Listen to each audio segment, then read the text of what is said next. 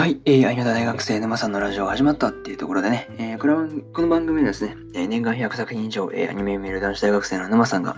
えー、ただただね、えー、アニメに関することをですね、えー、語っていくという風な番組になって番組になっております。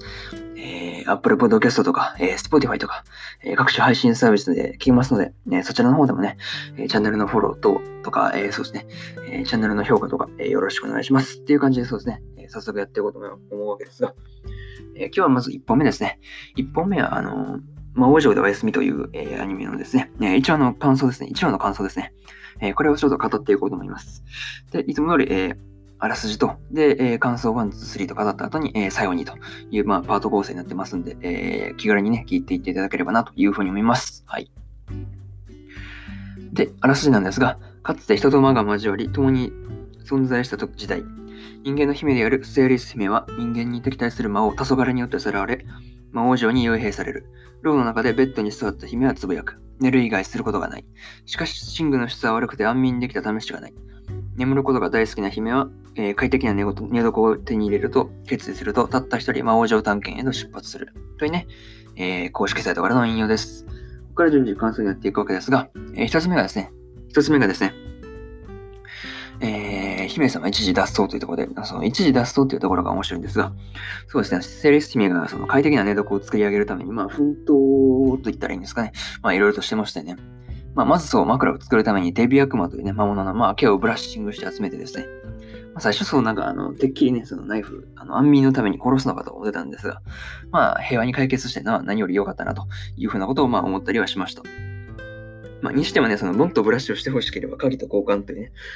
っていうのはちょっとうまい条件やかなっていう。まあちょっと悪魔のささやきっぽかったけどね。そう、ちょっと思ったりはしましたね。まあ、そこからね、なんか材料集めに行くんですけど、そうまた集めて戻ってくるっていうのはね、そうなんか結構面白いね。そう普通会で集めたらね、そのまま魔王城を脱出してしまうのがなんか、なんか普通のあれだと思うんですけど、そう、材料だけ集めてまた戻ってくるっていうのがなかなか面白いところだなっていうのをちょっと思ったりしました。で、えー、これがそうですね、一つ目のあの、姫様一時脱走っていうところで、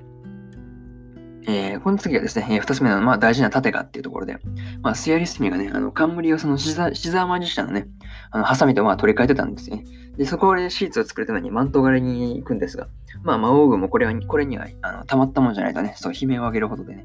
そう、あとその後にね、あの、風が逆向く盾をね、あの、宝番をしていた人のショワルダイヤというものをですね、まあ、布でくるんで、まあ、叩きつけて、そこ、盾を破壊してしまうんですね。で、その、逆向く部分だけ持っていくというね、風の発生源だけ摘出してそれで持って帰るんですが、まあその後のね、あの残った盾で作った、まあ、残骸というか、まあこれがゴミでしかないというね。いや、そう、ゴミじゃねえかっていうの、それラストで出てきた時はちょっとゴミじゃねえかっていうのは笑っちゃったけどね。はい。っ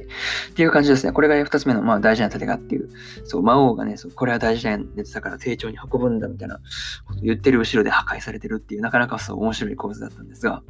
まあ、これにはちょっと笑ってしまったなっていうのは思いましたね。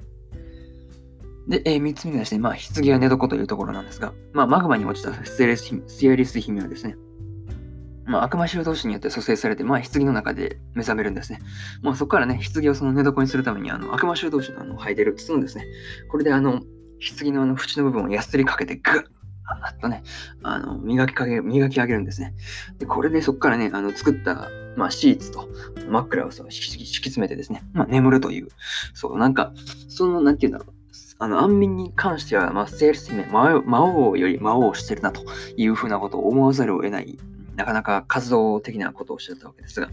まあ、これがね、まあ、3つ目の、まあ、棺や寝床という、まあ、感想ですね。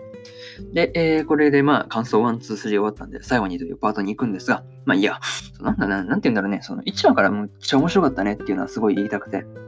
そう、なんか、シアリス姫が本当にそう、あの、感想の3つ目のラストでも言った通り、